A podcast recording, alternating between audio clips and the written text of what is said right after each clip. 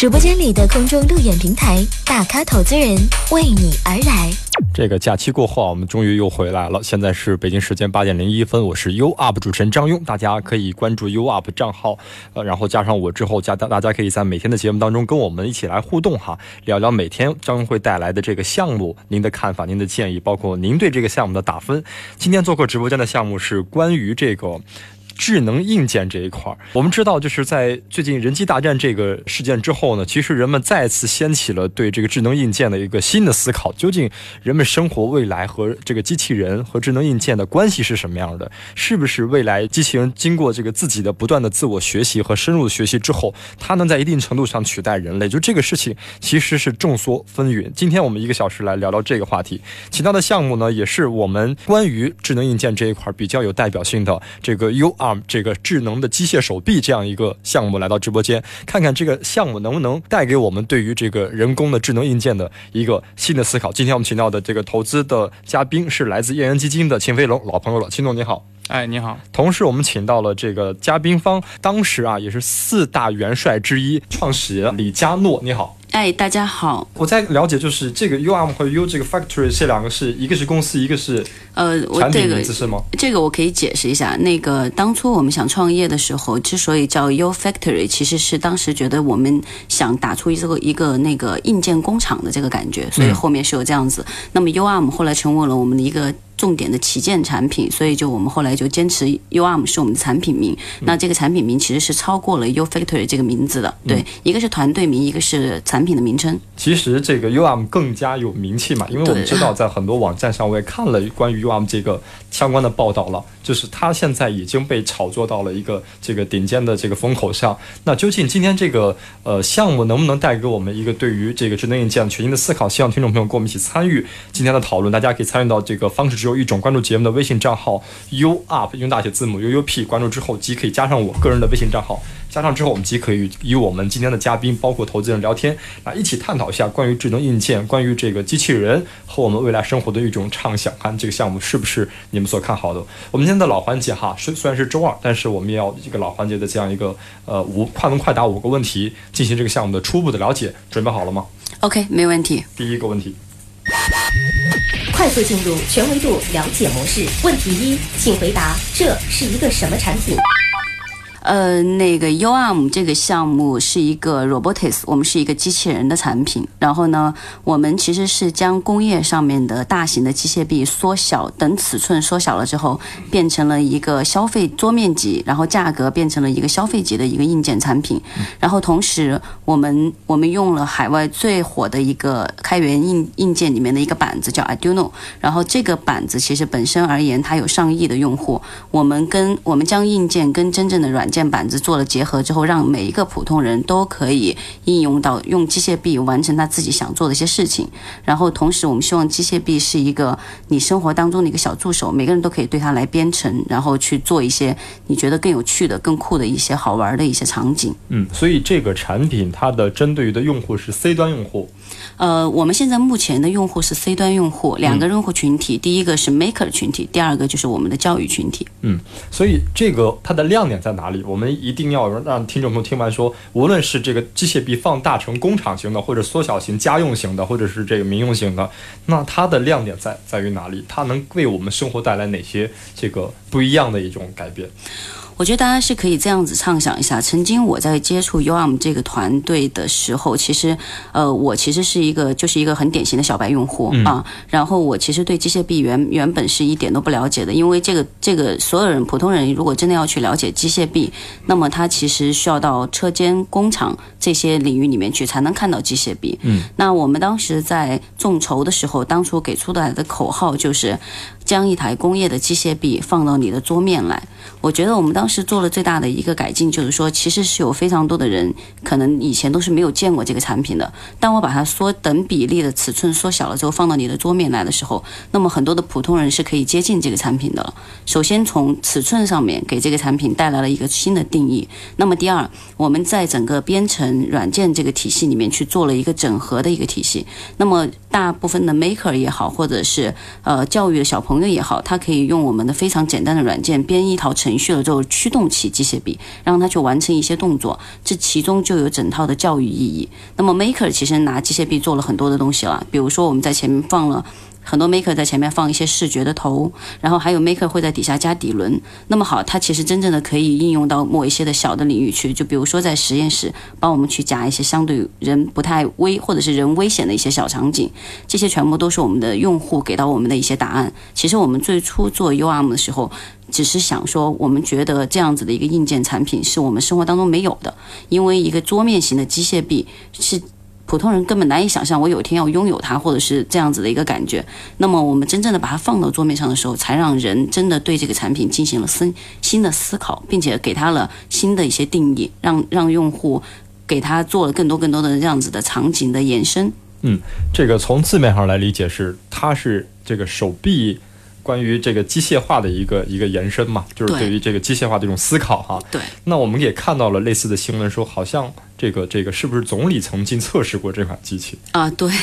那个是很荣幸的一件事情，是我们二零一五年的一月份的时候，对，然后当时是代表了这，其实当时是在财货的重创空财呃财货创客空间，然后那个我们是当时见总理的三个团队之一啊，我们是那个 UARM 机械臂这个团队，然后当时是对总理玩了一下我们那个产品，然后用了那个体感的操作了整个机械臂，就是就是机械臂会随着你的体感的那个姿态检测仪，然后来你的手动的时候，机械臂随着你的方向来动。对，这个也是提前我们设计好的一些程序哈。啊，对，这个是 这个是我们跟我们的那个体感的合作方一块来合作开发的一个程序。对，那呃，还有一个就是呃，关于你说这个编程的问题哈，因为这个编程。看来它都是关于，比如说计算机的专业啊，或者是类似这种专业的专业一些人才才可以做的一些事情。你说可以把它作为 C 端用户，你可以随意去编程进行这个机械臂的指意性的操作。那这个时候的话，这些编程真正是可以到每一个这个小白 C 端吗？比如说像我们可以编出来这样的程序？其实是这样子的，其实，在国外的时候，那个图形化编程这个东西很早就已经开始流行了。图形化编程最早应该是来自于 MIT 的 Media Lab 里面。OK，它原本就是让小白快速的可以上手编程。我是这么样子看待这件事情的。呃，我们八零后的人，其实说实话，没有学计算机的人，很多人都觉得编程是一件很很难的一件事情，或者是难度很高的一件事情。你大学或者高中学过吗？哎，我真没有学过。对，但是我们当年父母都跟我们说过，你得好好学英语，对不对？啊，其实英语。语这个事情对我们来讲，我们很多人很很。很少可能真的用得上，因为你不出国门，其实在国内大部分都用国语多。那么我们再看下一代的小朋友，他们到底在学什么样的东西？嗯，以后编程很有可能是我们的一个必备技能。嗯，编程是一种新的语言，新的沟通方式。嗯，当你需要一种新的体验，或者我需要在电脑 PC 端上面去打一段 Excel 表格的时候，完全可以用编程的方式把它给编出来。我可以编成各种各样的形式。嗯，所以其实我们现在将这个编程是做的图形化的拖拽模式。五岁的小朋友其实基本上都可以学会，这个还非常简单。嗯，就是它其实就是一个 x y z 的一个坐标啊，然后的话，我们进行把编程已经做好了，放到里面去了，让用户把这个图标搬过来，拖动一些这样子的按键，然后形成一套编编过程序的一套指令，可以发射给到，就可以控制机械臂了。就是你还是要做一件事情，是教会这些小白用户怎么去使用这些现成的代码进行组合，成为它。想要的一套程序出来是这样子的，就是其实这套代码已经被封装到一个指令里面去了，你只需要知道这个指令是什么意思就 OK 的。就是比如说，那我们比如说这个手臂抬起来，接下呃摁下去，它那这个是一个已经形成的指令，只不过让我们把它。编到一套，就比如说舞步一样，每一个舞步怎么去跳，我们大概编成这样一个事情就 OK 了。对，你在你在图形化软件里面把它拖过来就好了，就是把它拖动啊，我把它拖到一个关键点，就比如说我首先让这个机械臂，可能我需要它左移九十度啊，或者是我要在它下去，那么我吸住它。再抬起来，又移过来给到我，那么这是一套指令。对，这是一个实时性的，还是一个提前编好，然后我们让它进行这套程序的一个自动的一个生成？呃，有两套方式的。小朋友其实是说，他实时的把这个东西拖过去了之后，当他按开始的时候，那么机械臂就按照这一台代码的这个指令去执，就开始可以执行这套东西了。嗯。那么第二个就是我们给到高阶版 Maker 用户的，他们就是直接相当于是拿着鼠标就可以来动起来了的啊。我们还有一套完全不需要编程的，就是已经编好程序了。你只用拖动上下的那些按钮键，然后给它左右两标，就像你用的遥控器一样。嗯嗯，对。其实它跟遥控这个差不多一样硬件，只不过你把它这个平面化了，对，放在屏幕上去进行操作了。是。那是不是意味着你要出售这个时候得一个手臂，另外一个就是得电脑一套程序？呃，我们软件的这个程序基本上都在我们官网上面。那大部分的用户买到了之后，都会从我们官网上面直接下载了之后的话，然后就直接开始看了。我们有非常详细的一套那个，就是用户的指南。对，其实相对来讲并没有那么难。其实普通人也，我有好多用户就可能从来都没有接触过那个机械臂的人，都问我说怎么玩。我说你们先买回去，买回去了之后会来。是销售的。对，先买回去，买回去之后干了一件就是直接的话，他们我们有一套呃。更成熟的软件就是普通用户就可以直接驱动起来，你拿着鼠标左移右移，然后你点下去就是吸，然后抬起来就抬起来了。对，所以有一套很很简单的小白用户专门驱动它的一种方式。嗯，所以它是一个 PC 端的一个软件的应用去操作啊，对，是的，就没有比如说我们移动端的也可以。移动端我们现在也有了，对，手机其实也是可以的啊。手机我们那个安卓端跟 iOS 其实这边 iOS 可能还在内测当中，但安卓的是已经有了的。嗯，好，我们马上进入第二个问题。问题二，请回答为什么做这个产品？呃，这个故事可能还有点长。对，那个其实我原本就跟这个行业应该是离得很远的、很远的一个行业。对，呃，我知道这个 team 的时候，是因为我有一个非常好的朋友认识创始人之一啊，我们的创始人叫邓世涛啊。然后那个他是中山大学电子系的，然后是一个非常呃。非常非常极客的一个人，对他很小的时候就开始在学电子，然后做很多很多这样子，自己动手拆非常多的东西，然后甚至装起来，是一个很典型的呃极客啊。那么嗯，我知道这个项目的时候，当时觉得非常有意思，打动我的最主要打动我的一点是，将一台工业的机械臂放到你的桌面，是因为我觉得这个东西我生活当中是从来不可能去接触的。当他有天在我的桌面出现的时候，我就甚至在想，OK，他是不是可以有个底轮识别到我？他甚至可以帮我把我的桌面收拾干净。有没有可能帮我倒咖啡？然后当我不在的时候，可不可以帮我把把我的电脑关住？这些想象，你你当时自己去想象出来对，因为我觉得非常有趣。这个产品跟我当年二零，我们这个产品是二零一三年底的时候开始上的众筹，对，二零一四年一月份正式众筹的啊。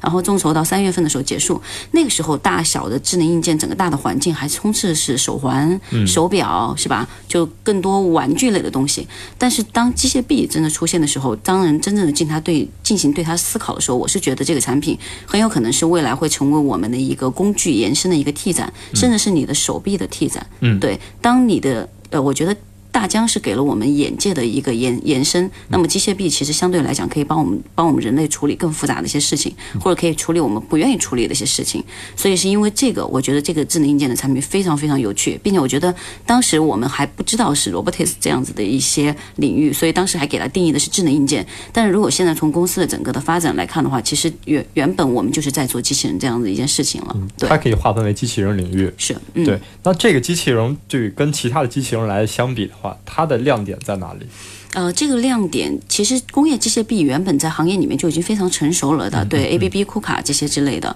那么的话呢，呃，我们这个机械臂最大的一个亮点，或者是我这么解释吧，那个 A B B 库卡这样子的机械臂，在全呃在全球范围内是四大家族，他们。不可或缺的是，垄断掉了整个工业机械臂的这个行业里面去了。中国的机械臂其实做不好，最大的一个原因是因为我们我们有一个很核心的一个部件有一点点小问题，就是这个核心部件是原本是被海外的人士给垄断的，这个东西叫减速机。对，那么好，呃，因为它有大型的机械臂，它有一些工业上的需求，特别是汽车这样子的，我需要负载巨大的这样子的，就是需要它的力气非常大，所以它对减速机的要求就非常的高。对，那么当它变成了一个桌面型的机械臂的时候，原本来讲，它对减速机的要求就并没有那么高了。嗯，哦，这些是我们是第一，我们自己可以解决的一些事情了。第二，就是当它变成了一个小型的桌面机械臂的时候，我对它的负载可能也会降低相应的。但是它有没有可能去做更广阔的一些事情呢？就比如说我们的负载降低，然后到了一定程度上面的时候，它有没有可能，比如说在三 C 端富士康里面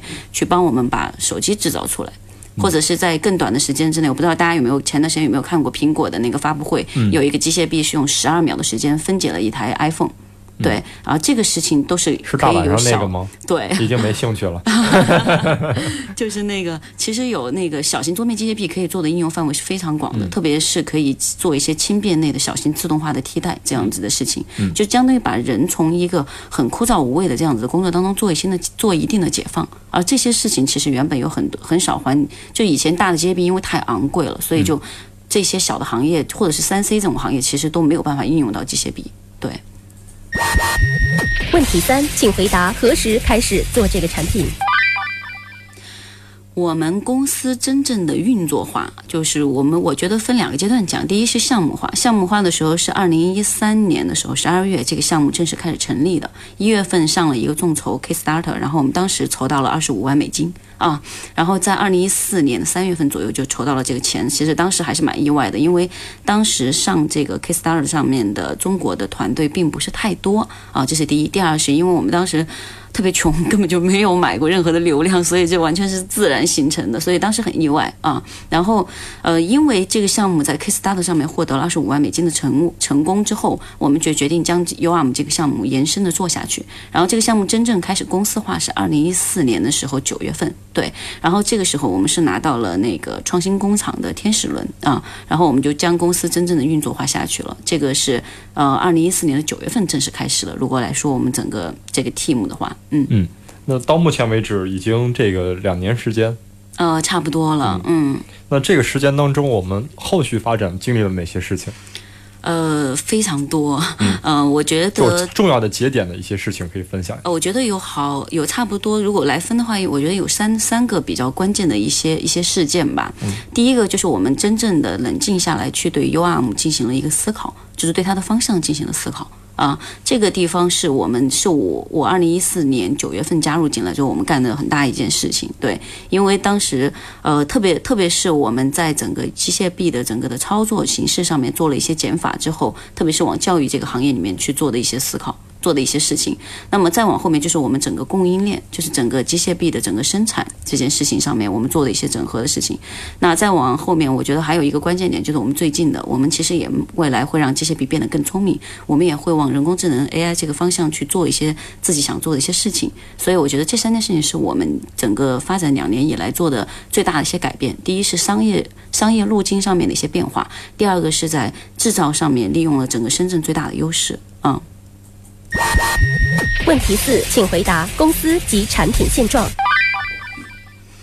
呃，我们团队其实那个刚刚完成一轮那个融资啊，对，然后因为我们还没有正式公布，所以这个具体的我们我就暂时不太透露了吧。然后第二个就是 team，其实现在已经差不多是有三十九个人的 team 了啊。呃，我加入团队的时候，我们就有三个人加上我啊，对，所以到。差不多二零一四年九月份到现在，我们整个有三十九个人的 team 了。然后我们也从一个完全的一个当初的创客团队，发展成为了一个创业真正的创业团队。然后也完全从原来只是做一个好玩的机械臂，已经发展成了说我们更想让这个事情变得更酷、更有趣，对人更有帮助，所以就变成了一个机器人的公司。所以这是我们的一些转变。嗯，其实我们在今天节目当中，其实特别想了解，因为深圳有蛮多的创客啊、极客啊这样的代表，究竟能。从爱好、从兴趣怎么转变成真正的一个这个市场化的运作，真正的一款这个市场化需要的产品？我觉得这一点是可以在今天节目当中后半小时重点去分享的。好，没问题。嗯，第五个问题。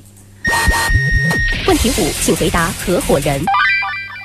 我们现在整个 team 是有三个关键的那个创始人，然后还有未来我们如果顺利的话，五月份的时候会有另外的三个小合伙人，会有三个合伙人进来。对，创始团队是三位，然后另外合伙团队、合伙人的团队，我们计在计划当中的是三位。嗯。嗯，呃，三位的这个背景都是什么样的？呃，那个我我简单介绍一下吧。那个呃，我是互联网背景了，然后曾经原来是一个新闻人士，然后那个曾经干过记者，也当过编辑啊，然后也做过产品啊，然后那个曾经做的产品也是偏社交类的。然后我是一个呃，相当于是跟我们这个行业离得最远的一个人啊，对，所以我现在在团队里面其实是在负责我们整个厂厂厂呃团队的产品的思路、产品定义跟我们的商业的一个这样子的一些方向。嗯，然后另外的两个合伙人的话，一位是专门负责供应链这一块生产制造的，还有一面一一位小伙伴是专门负责我们整个硬件的这个评估这一块的。然后的话，负责到的是电机，然后然后我们很核心的一些部件。然后另外的几个合伙人，一个是 AI 这个方向的，然后还有一个。是视觉，计算机视觉，然后我们还有人机交互方向的小伙伴。嗯，那这些人大家组成方式是什么样的？就是你们前三个。这个这个，大家是通过比如说各种的亲戚、好朋友的关系介绍，那后面这些怎么？其实是很意外的一件事情，是我加入这个 team 最早是我知道了这个 team 之后，是因为我有个很好的朋友跟呃当时的创始人之一，创始人呃创始人最早的两个合伙人呃一个叫邓世涛，一个叫乐恒，他们两个人以前是同公司的同事，嗯，对，所以他们俩出来创业，他们俩是最早进行这个开发的，对对。然后我加入的时候是完全是因为我有一个很好的朋友跟其中的创始人关系非常好，给我介绍。这个项目，我当时觉得非常有趣，你当时是就是想出来创业，还是因为看了这个？我其实其实我觉得上班上很久了，我应该算是职场工作了有六七年这样的人了，所以其实就是一个，其实那个时候二零一四年的时候，我觉得相当于是整个中国创业或者是投资都很最浮躁的一个一年。那一年其实相对于来讲的话，资金大量的涌进，然后各种各样的人都在创业，其实或多或少都还是蛮有创业的这种冲动的。对，但是当时找我的有非常。非常多的项目，就比较一些其他，或者是更符合我原来背景的一些项目。大家更愿意去挖一些更好、更优质的人才。然后那会儿蠢蠢欲动，对，我觉得有想过，或者或者是有更多的人才想往创业这条路上面走。对啊。所以的话，其实我后来是因为觉得这个项目足够的酷，我觉得这个项目是一个，呃，甚至是可能是真正的改变我对智能硬件所有的这种概念的一个项目。然后，并且认为这个项目是实际有用的一个项目。你之前有玩过智能硬件吗？呃，之前有，但是接触的全部都是手环啊，对，这样子了，这这样这种类型的。所以你觉得太小儿科这些东西？我觉得那个东西其实说实话，在我看来，更多的是你怎么将软件类的东西做得更好。对，因为其实那个东西对智。制造这个环节，或者是硬件这个环节，并不是太，就是它相对来讲难度门槛都有点太低了。嗯，对。包括现在很多人在讲，就是现在我们面试的一些智能硬件，还是处于玩具阶段，嗯，还并没有就是真正能帮助人的生活，呃，就是改善特别大。就这一块您怎么看？所有伟大的智能硬件都是从玩具开始的呀。嗯，我觉得，我觉得玩具是一件很好的一个体验。首先，你能激发人的好奇心，并且能让人深度的玩下去。其实这这可能就是一个很好的智能硬件的硬硬件的一个典范。就是，那我其实觉得说，OK，你未来再给它加任何样的东西，那么取决于是你的商业途径。嗯，我们觉得乐高也是一个很好的玩具了，但是当然乐高做的非常成功，让非常多的人学习到了非常多不同的。或者是锻炼了人很多的思考方式，所以我觉得这些东西就是很多的智能硬件停留在玩具，是因为说你现在就开始想做一个玩具，还是你只是想通过玩具未来做成什么样的一个产品？这可能是不同的思考领域。嗯，那你当时就是加入之后，你主要负责的是关于公司整个品牌包括思路的方面吗？对，对，因为这个我们很想了解一下啊，关于一个媒体人转型到这样一个岗位当中，当时你的这个呃转型成功，包括你心里的一些变化是怎么样的？我其实到现在都为止都没有觉得自己转型成功过。嗯，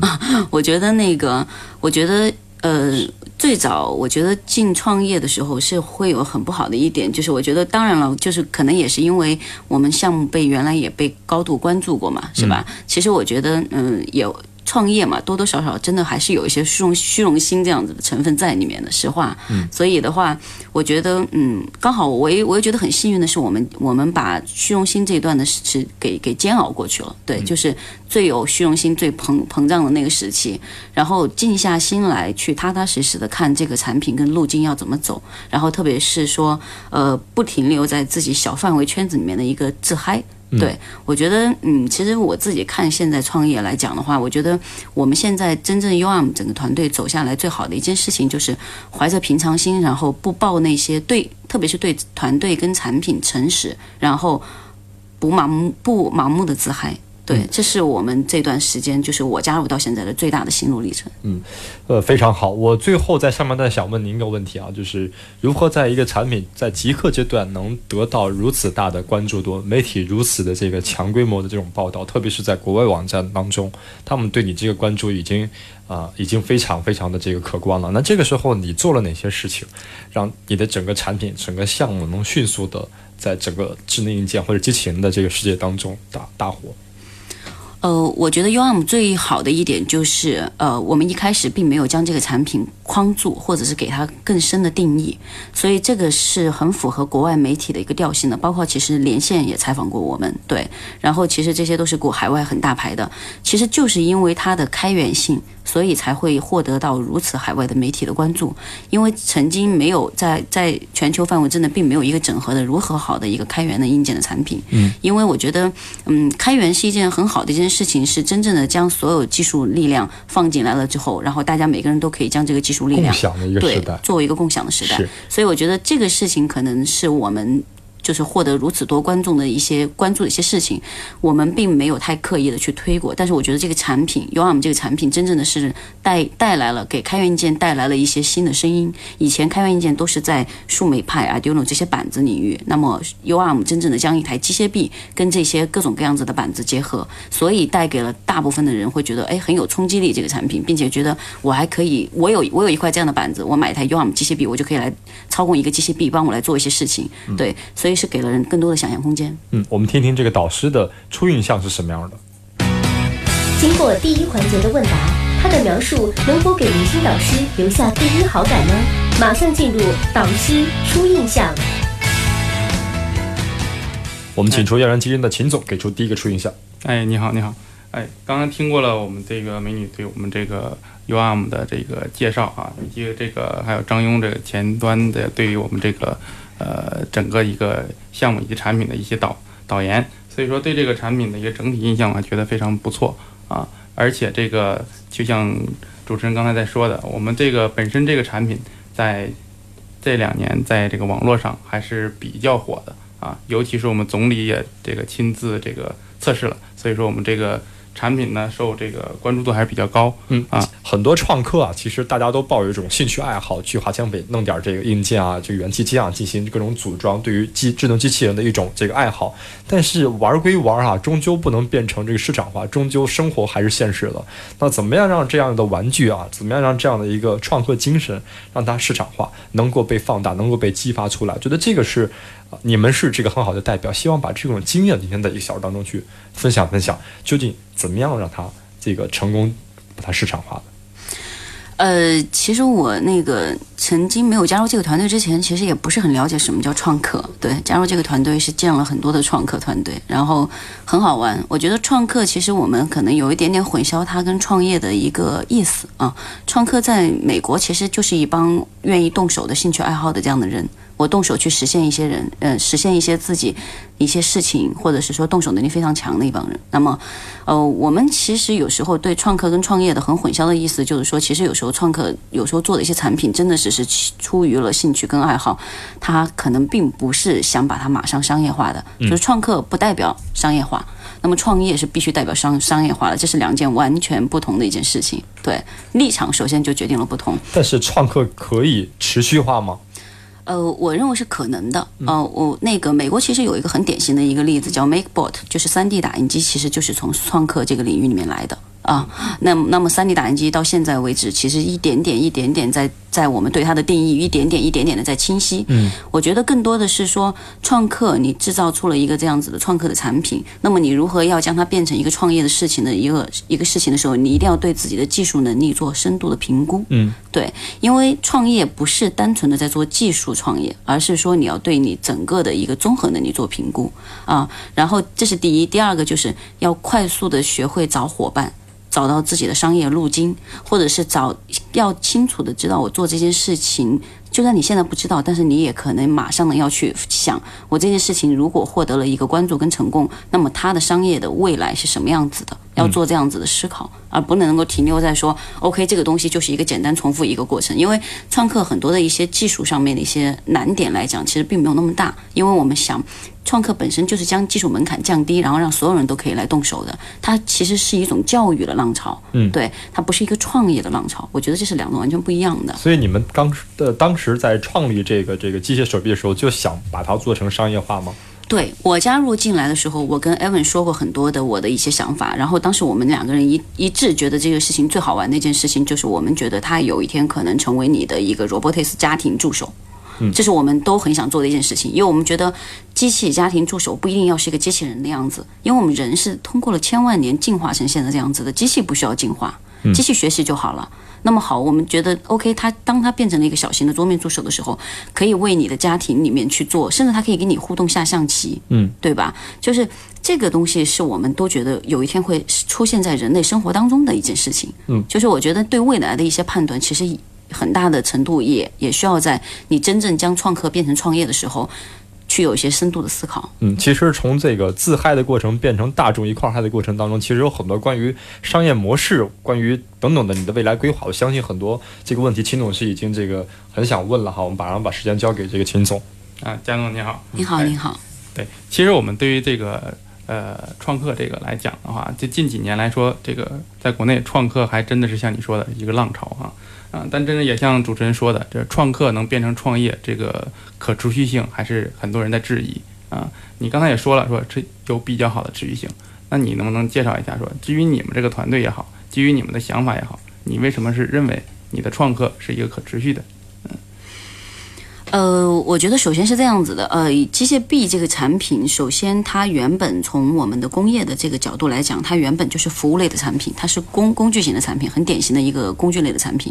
啊，只是它原来不太服务到我们普通人，我们普通人不太需要一个这样的机械臂在我家里面给我倒咖啡也好或者干嘛的，因为它太庞大了，对，所以我觉得，呃，机械手臂最好的一点，我认为它可以持续下去的一个就是它原本就是一个你人手以这样的一个形态，我没有太。太多自己不想做的事情了，对啊，我们有太多自己不想说呃去重复做的一些事情了。那我觉得机械臂很好的一点是，它可以帮你把这些事情执行下去。我识别到了，我帮你，甚至能够执行下去。所以我们认为机械臂这个项目是一个可持续走的一件事情，不管是土 C 也好，还是土行业也好，它都是有可利用价值的。甚至我们是不是可以有再再大一点的？我们不一定它有一天要在你家里面生活，它有没有可能在别的行业里面成为一个助手型的一个产品呢？对，它在各种流流水线上面可以把很多的分分拣识别的工作给替代掉呢？对，因为我我们应该知道，那个全现在所有的很多的行业里面，其实像一些识别类的东西、一些分拣类的东西，或者是这些，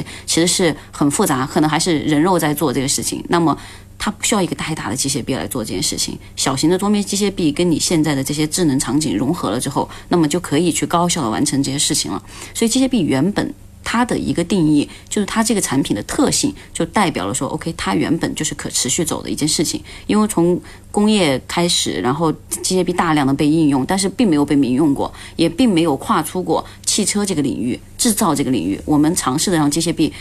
变得更不一样一些，跨出这些领域去，延伸到各种各种行业里面去。所以这是它可持续的一个很明显的一个路径。嗯，那继续说啊，继续往下走。啊，你的可持续性啊，当然我们更关心的就是你的商业化。刚才你也提到了，就是你们开始的时候就已经考虑过商业化的问题。那你们现在来讲的话，刚才也提到了，说你的是倾向于教育方向也好啊，包括我们说呃智能啊人机互动也好等等等等。您这个后边你对这几个几个方向的一个把握，还有说您为什么认为说这个方向是你的商业优势啊？可以介绍一下。呃，是这样子的，那个，嗯，我们这个产品呢，去年一整年的时候都在摸商业路径，然后摸了蛮久的，然后很多行业都去看过了啊。Maker 这个行业其实相对来讲，或是 Maker 这个市场相对来讲，并不是特别特别大的一个市场啊。然后因为你毕竟是一个产品嘛，那么的话就延伸到了教育这件事情。Maker 的产品很多都可以做教育，是因为原本它的开源性、它的简单应用、门槛降低这件事情，所以就代代表了有大量的一些小朋友也好。好，然后这些不愿意去编程，因为我每天在电电脑上面编程是个很枯燥的事情。那么当我可以用图形化编程，用简单的编编程控制一些硬件的时候，那么它的编程就变得不一样起来，对吧？那么好，这个教育是一是一条是一条最明显的一条路径。但是显然我们并没有把教育当成我们很主力主力的一件事情，包括就我们去年一整年都在做我们的核心部件的研发，包括说我们在看机器人，特别是人机交互这个领域，是因为我们更想，我们特别希望有一天，UAM 机械臂是做这样一件事情的，我们希望有一天我们能够重新定义原本机械臂里面的一些交互形式，我们通过我们的小型的 UAM 桌面机械臂，让机械臂变得更聪明起来。对它的聪明有好几个点，第一，第一它可感知，第二可识别，对，那么第三它可执行，它可以成为你生活当中的一个真正的助手，或者是行业当中的一个助手。那这里面需要集成的东西非常非常多，不仅仅只是一个机械臂而已。我首先得需要它有眼睛吧，对吧？它还得看得见，我要识别得了，对。那么第二，它首先还要能够懂。走起来，对屋内的环境各种的这种东西了解，所以这些东西就定义机械臂已经越来越像一个人工智能机器人这个领域去发展了。所以就是说，我们其实是跳过了那段，就是一直很盲目的在做硬件的这个阶段，其实是往更更更长远的一些领域去看一些事情。嗯，OK，那我们回到一个比较传统的一个问题哈，就是说，你觉得你们这个团队也好，和这个 UARM 这个你们这个产品也好，你们的优势是什么？啊，你的竞争对手有没有？然后你怎么来来屏蔽掉他们？其实我们竞争对手真的蛮多的。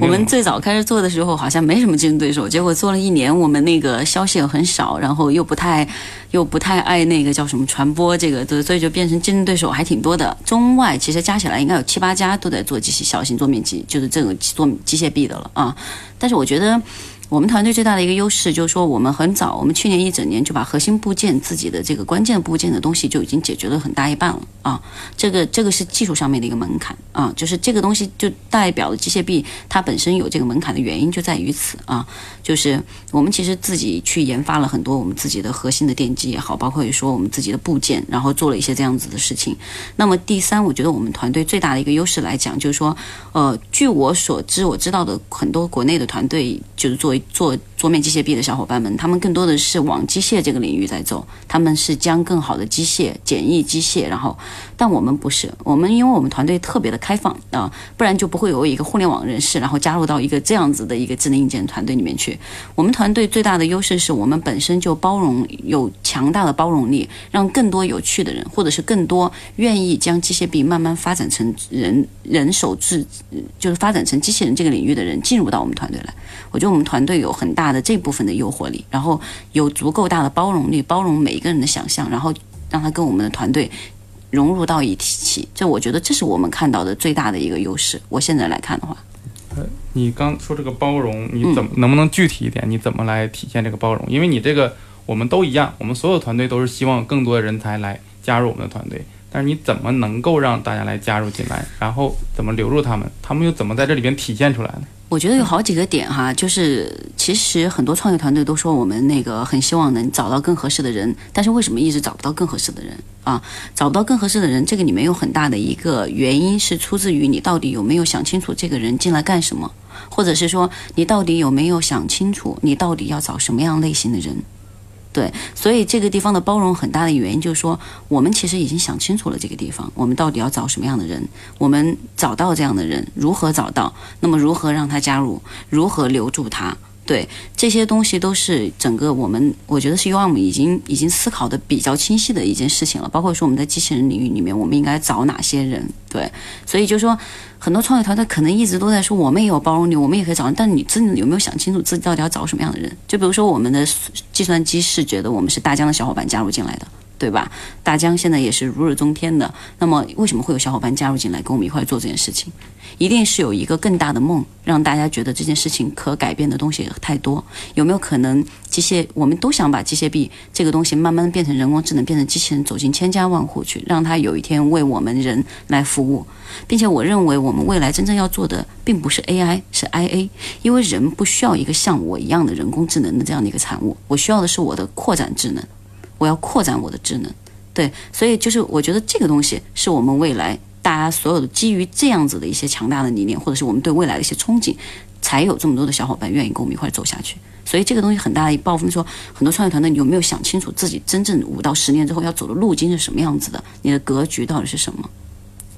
那也是你们未来五到十年，你认为已经想清楚了，是吧？我觉得我们不到不敢说十年，但是我觉得三到五年我们还是想的比较清楚了，就是这个地方我们想做成什么样子，对，希望公司到底是做成一个什么样的公司这件事情，嗯。稍微再多说一点，你的想象是什么样的？我希望我们 UM 团队有一天可能会做的一件事情，是我们改变掉整个机器人这个领域或者机械臂这个领域里面的交互系统。我们想把它变得跟电脑一样那么简单，每个人都可以来用。对，然后的话，呃，那个可能它的简易程度可能就像你的苹果电脑一样啊，重新去做的一套这样子的交互形式的系统啊，这可能是我们很终极的一些想法了。对啊，嗯，OK。那我们刚才还是围绕这个团队，我们更关心的是我们的人啊。那我们说，刚才你提到了你的创业团队有三个人，然后将将接下来我们会加入三个合伙人，对吧？啊，那你看一看你这个这个团队的一个匹配程度或匹配性，他跟他们的背景啊、性格呀也好，他们的特长，你觉得是一个？自自我评价一下，是一个什么样的一个团队？我觉得是一个很互补的团队，因为大家那个很就是我在讲说，我们团队可能相对来讲还没有说大对大家的那个呃，就是有很大的那种强烈的背景要求哈，因为我们团队相对来讲更草根一些。我一直跟别人讲，我说我们团队是那个。呃，不善言辞，然后那个没有颜值，对我们团队，然后那个，所以我们加入的小伙伴真的都是一些偏呃技术思维的那样子的一些解决方案的一些小伙伴，然后并且他们对机器人是有高度热情的一些小伙伴，就是在这个领域里面，其实大部分也是也是说做了很长一段时间的一个学术也好，或者是说一直在这个领域里面做一些研究的一些小伙伴，其实这样的小伙伴会加入到我们团队里面来。嗯，所以是主导？呃，我是主导，现在整个团队可能我占的主导会大一点点，对。但是我们其实团队很公正的一点就是说，呃，呃，我我记得那个原来有我们有一个产品经理教过我一句话，就是我做一个好的一个公司的 leader 要有一个特征，就是海纳百川，独断专行，就是我们要听很多很多的想法跟很多很多的意见，但是当要。做事情的时候，有可能没有办法顾及到那么多的事情，所以我觉得我们一开始可能对这种东西理解的很透彻，所以基本上小伙伴都会很清楚的知道，OK，谁的谁现在现在是最重要的做什么样的事情，那么我们应该听谁的，怎么做？对这些事情是我们都思考的比较清楚的。嗯，你的决策机制是怎么样的？呃，您是说我们现在的整个对？我们其实，我们当我们的项目开始启动的时候，我们其实就会开始在做预演跟评估啦，对啊。然后评估，只要是这个评估过了的，所有的小伙伴过了的，那么这件事情认为是对的，那要做下去的，那么这件事情就所有的整个公司的资源，整个公司的资源全部倾注上去做一件事情，专专注起来啊。然后核心部件是我们一直在做研发的事情，这件事情是战略层面的事情，就是不会停。嗯，也是你决策机制还是一个激励角角色？对，嗯，OK。啊，那我们刚才提到了说你未来的一个方向啊，有很多方向。那比如说我们的教育也好啊，比如说我们的 AI 也好，嗯，那你倾向于是自主团队去研发呢，自主的，还是说倾向于是找合作方？其实好多的硬件团队都碰到过这种问题。其实这两这件这个这这个路径其实有两种好跟不好的一个一个事情哈。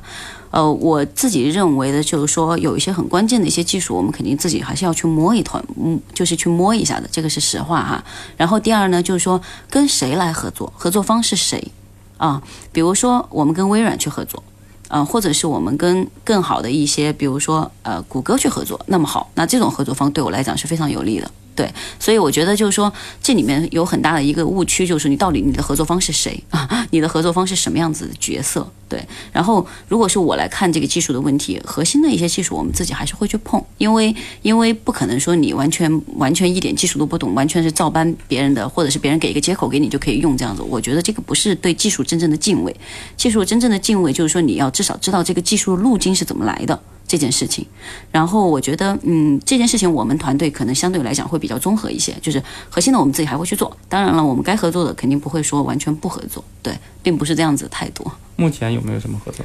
呃，目前其实有，但是我们那个合作还是比较保密的阶段。啊，没有关系。对，就是说你，我是你倾向于在技术上面还是以自主为主。对，是啊，然后说适当的是 open 的。对，yes。然后在商业上面呢，你是怎么考虑的？呃，商业上面的话，其实从我们现在这个产品来讲的话，我们还是比较喜欢有一些，就有我觉得 BD 的合作肯定是有的，各种各样子的一些合作。就比如说我们让机械臂变得更好玩，那么它有没有可能以后有各种各样不同的一些呃，比如说有没有可能我们在我们在我们在无人飞机上挂一个机械臂，是吧？让它去抓东西，哎，很酷这件事情。就说我觉得这种延展的合作的可能性是都有的，但是从我们现在目前的这个产品的定义的这种角度来讲的话呢，我们现在跟很多的大量的这种开发硬硬件的小的这种板子也好，有各种各样子的一些官方的合作啊，甚至跟他们，因为可以一起去共同开发更好玩的一些程序，这些学习的一些模型，让更多的小朋友或者是更多的人可以接触到，简单易用起来。嗯，那我刚才听了很多你的这个客户群啊，以小朋友为主，还以这个趣味性为主，对啊，趣味教育性的，对趣味性的，也就是说，我们还是从玩具出发啊，然后说再深入人心，然后来、呃嵌入到日常生活中，是这样一个考虑，对是吧？啊，嗯啊，那 OK，那我们也是看一下，就是说对于玩具也好啊，办日常生活也好，那这种是属于消费领域的。那这种领域的话，大家非常 care 的就是一个成本和价格。嗯那您这边的话，你这个你的产品的一个优势有没有？我们现在应该是所有机械臂当中将成本控制最好的一个团队了啊，因为核心部件都是我们自己在做啊，核心部件自己在做很成很个很原因很大的一个原因就是整个成本可以降低啊。然后的话，我们现在目前的整个的如果是说呃。成本来讲的话，我们现在目前是做的，应该是比其他团队做的更好的啊。当然，这个和主主要的成本我没有办法透露哈，因为这个里面还是会有一些公司涉密的一个部分。但是我们如果是整整的来整综合来看，我们是应该是做的最好的啊有。没有一个比例？嗯，您指的是一个价格范围比例吗？对，就是您您的价格大概是一个什么什么？我们现在售价是我们现在目前的售价是三三九美金每一台，差不多两千三百块钱人民币这样子的。那我们如果按照这样算的话，我我给您一个大概吧，就是我们的一个范围值吧，我们控制在了一千人民币之内。对，嗯，但是很有可能比这个还要低啊。但是对手呢？对手应该没有我们高。啊，你的大概是 对手基本上应该要做下来的话，他的所有的东西做下来一一千五百块钱怎么都打不住的了。啊，也就是说你能够大概有百分之三十的一个空间对我可能还会更多啊更，多因为我刚刚给您的那个50是吧数据可能会保守一些啊，，没关系嗯，这个做个参考，只是一个比例更关键。啊嗯，那这就是我们刚才问到的这个关于我们的这个手臂哈，它的商业的部分的一些问题，我们大概理解了一下这个手臂。我相信这个很多听众朋友大家都思考了关于这个手臂，关于这个从创客到创业这样的一个路上，大家的一些思考的空间。关注节目的微信账号 U Up 因为大字母 U U P，关注之后在群里可以跟我们一起来讨论关于智能机器人。呃，这个机械臂今天这个项目的呃各种问题，我们马上进入这个环节。今天这个环节当中，我们看一看投资人在了解以上这个硬件产品之后，他对于这个项目的一个基本的看法。所有的问答环节全部关闭，终于到了最后时刻。今天的创业项目能否得到明星导师和大众评审团的认可呢？请明星导师给出 you up or you down 的评价。最后的结果是最后结果，我们通过几个角度来去对这个项目进行一个考察哈。我们请出这个燕京的秦飞龙秦总对三个角度。第一角度是对产品角度，您的答案是 U up or U down，U up，您的理由是哎，这个产品首先确实是说它的趣味性啊，嗯非常符合这个呃从创客啊来出发，就对于公众来好，对于这个消费者也好，它比较有吸引力啊，它比较酷嗯啊，所以说这个产品本身呢，它具备这个这个极大的一个吸引力。另外，您也提到了说能够做到很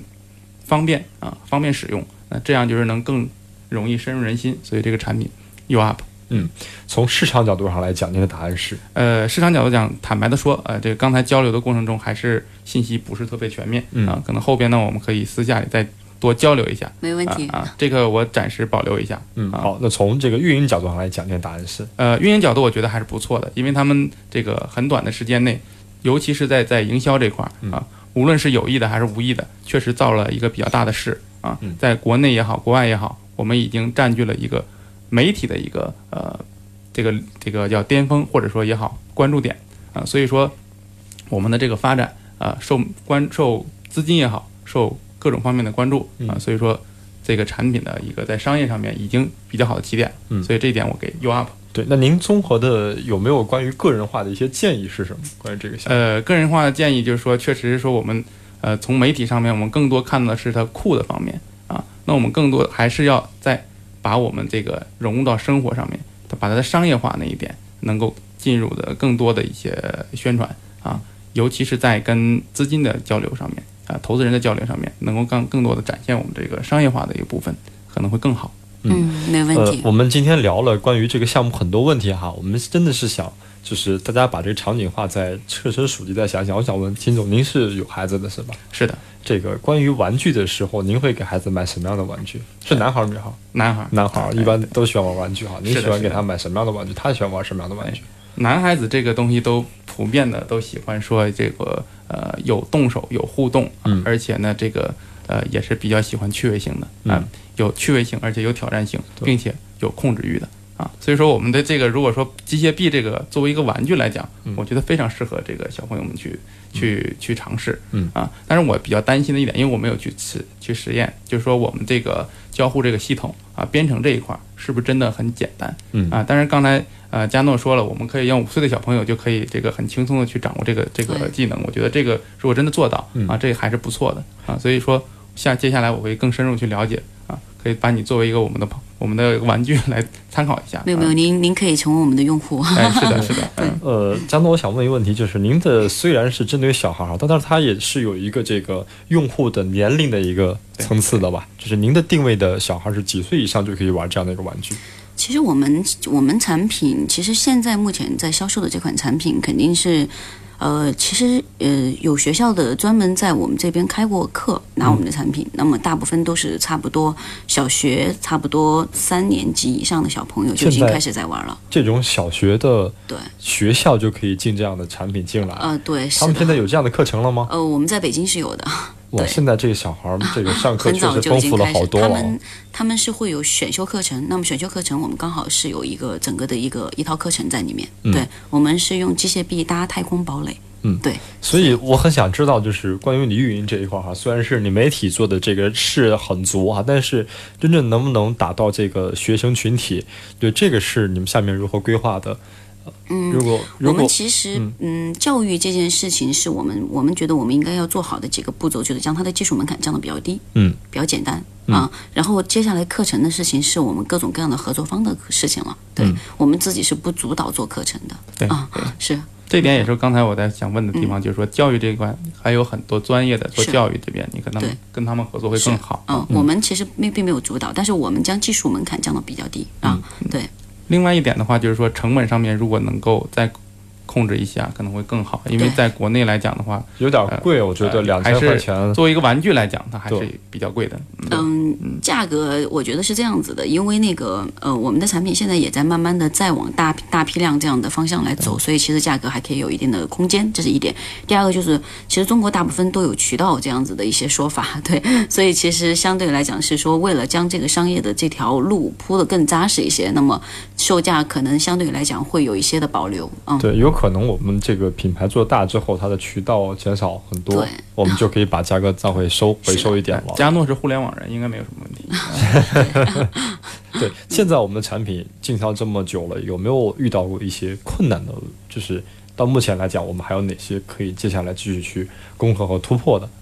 我觉得还是商业方面的方向是我们最需要花，就要花更多的一些时间去探讨的一件事情啊，就花更多的时间去走的啊。因为我们产品下发展到现在为止，我们应该销售应该是所有团队里面做的最好的。我们现在目前应该差不多快接近有五千台的整个的销售了，对。然后，并且的话，有我们发展到现在为止，我们还今年还会有更大批量的。嗯谢谢二位的分享。